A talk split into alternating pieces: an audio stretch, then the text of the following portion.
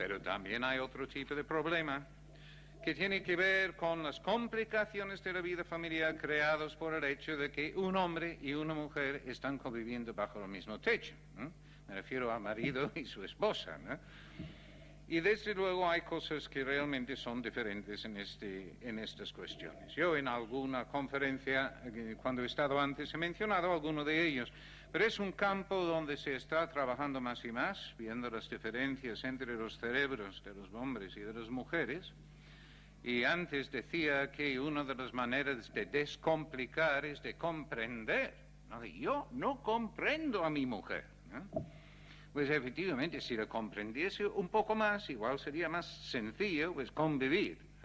Pues efectivamente. Entonces la idea es de subrayar algunas de las cosas que ahora las ciencias nos los demuestra respecto al hombre y a la mujer, sencillamente para descomplicar una situación que una vez conocida es más fácil de asimilar y adaptarse a ello concretamente. Pues hay una serie de cuestiones que son posiblemente secundarias, pero explican cosas. Y eh, esto es que, por ejemplo, las mujeres disfrutan de una visión periférica de casi 180 grados. Es curioso, pero es así. De tal manera, si el hombre cree que porque está como ahí, que puede tomar una copa sin que se dé cuenta su mujer, está equivocado, ¿no? ¿Eh?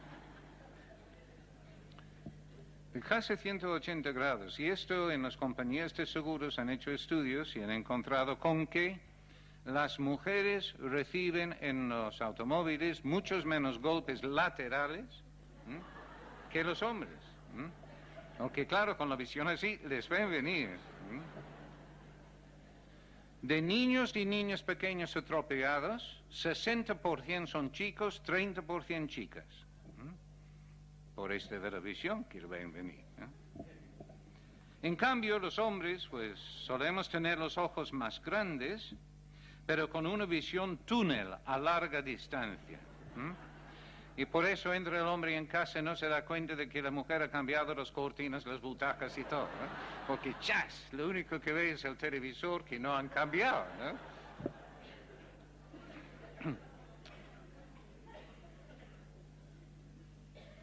Desde luego, y esto es lo que mencioné en otra ocasión, se destaca una zona de lenguaje en la mujer en el hemisferio izquierdo frontal.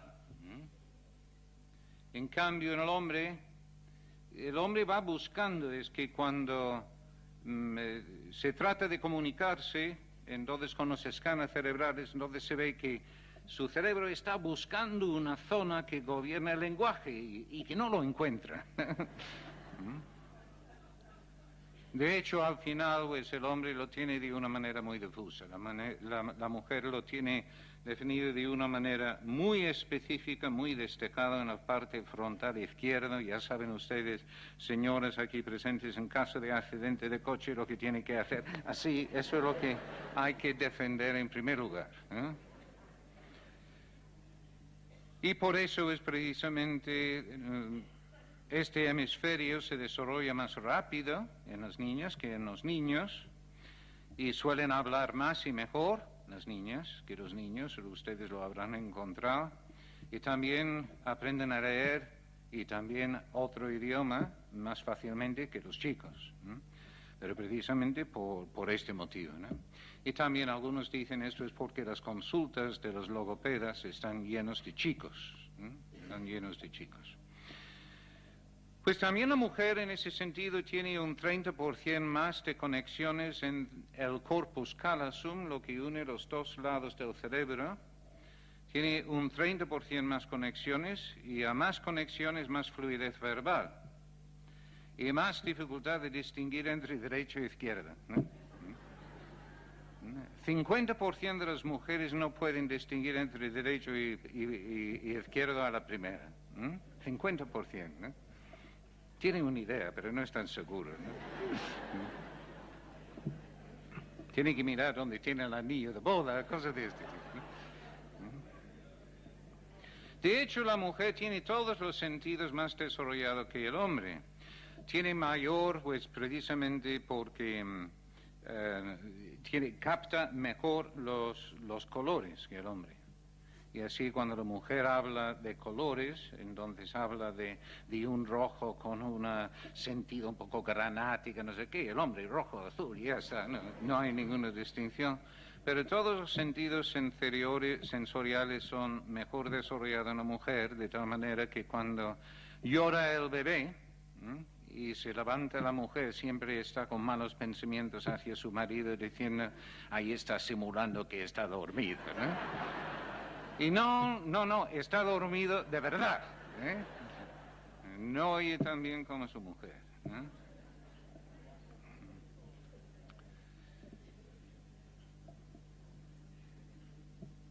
El hombre tiene las distintas partes del cerebro dividido en trocitos.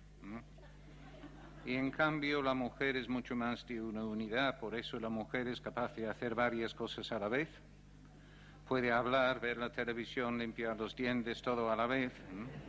En cambio, a la mayoría de los hombres, si les pide hacer más que una cosa, están perdidos. Incluso con los escanas cerebrales han visto que cuando el hombre está leyendo, está virtualmente sordo. Entonces, señoras, cuando el hombre está leyendo, no creen que, que, está simulando que no le oye, ¿no? No oye, no oye. ¿eh? Cuando el hombre mm, no habla, no habla, no es una señal de que algo vaya mal, y que no sabe hablar. Este de hecho, pues se puede preguntar a las señoras, ¿hay alguna señora que alguna vez en la vida no haya preguntado a su a una señora que no haya preguntado a su marido, ¿por qué no me hablas? ¿Mm? En este momento es un momento crítico para el hombre y piensa, ¿qué le puedo decir? ¿Eh? ¿Mm? Y, y, después de pensarlo mucho al final le, empieza a contar lo que ha hecho. Y lo único que no le importa un bledo a su mujer es lo que ha hecho. Lo que ella quiere saber es algo de los pensamientos, sentimientos profundos, íntimos. Y el pobre hombre ni siquiera sabía que tenía una intimidad. ¿eh?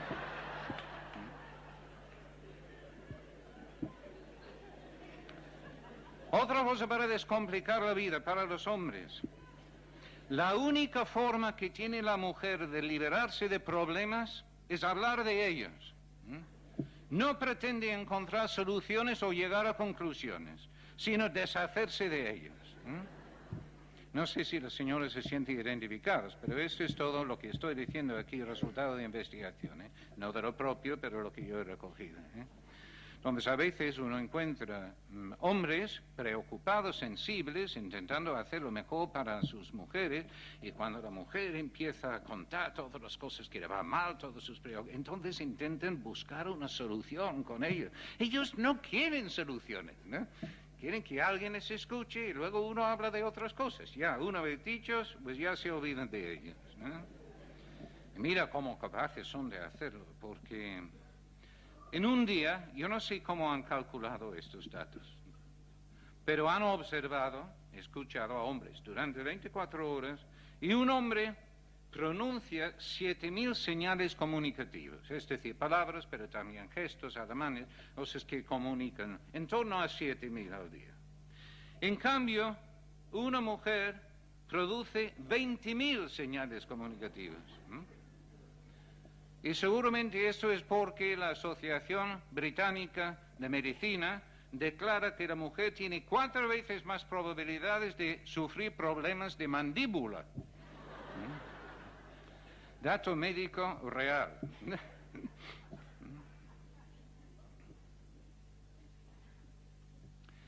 en el campo ya más sociológico, el hombre en el trabajo está más dispuesto a sacrificar tiempo, placer, salud y seguridad para tener éxito. Las mujeres prefieren popularidad, buenas relaciones humanas. En el trabajo los hombres se centran en cosas, en teoría, en poder. las mujeres se centran en gente, moralidad y en buenas relaciones. Las hormonas masculinas implican una habilidad mayor para la especialización en una área concreta. En cambio, las hormonas femeninas estimulan habilidades de coordinación, de fluidez verbal, mayor capacidad de expresión. Los hombres quieren dominar y las mujeres se acomodan. Pues son diferencias que de hecho si uno lo llevase a la práctica de una manera sensata dentro de la educación formal, justificaría plenamente lo de la educación diferencial. De hecho hay experiencias donde en colegios en Inglaterra concretamente, en un colegio concreto, han separado a los niños y las niñas para enseñarles matemáticas, ciencias y lengua y haciéndolo y adaptando el tipo de trabajo a la sensibilidad de cada uno de ellos han logrado aumentar el, nivel de los chicos respecto a lengua de tal manera que sea en este colegio cuatro veces más alto que el promedio de Inglaterra. Y en ciencias y en matemáticas, en donde se han conseguido subir el nivel de los chicos tres veces comparado con la media de Inglaterra, teniéndolos separados y tratándoles de acuerdo con sus posibilidades y sus dificultades y relacionando los ejemplos a la misma realidad de lo que están viviendo. Bueno, entonces ustedes ven que si comprendiésemos un poquitín mejor, pues cómo es nuestro cónyuge, pues igual no nos preocuparíamos tanto por temas que no son preocupantes que cuánto tiempo gastamos preocupados por temas que no son importantes. Recuerden, es importante cualquier cosa que pueda influir de una manera significativa, positiva o negativamente en los valores familiares.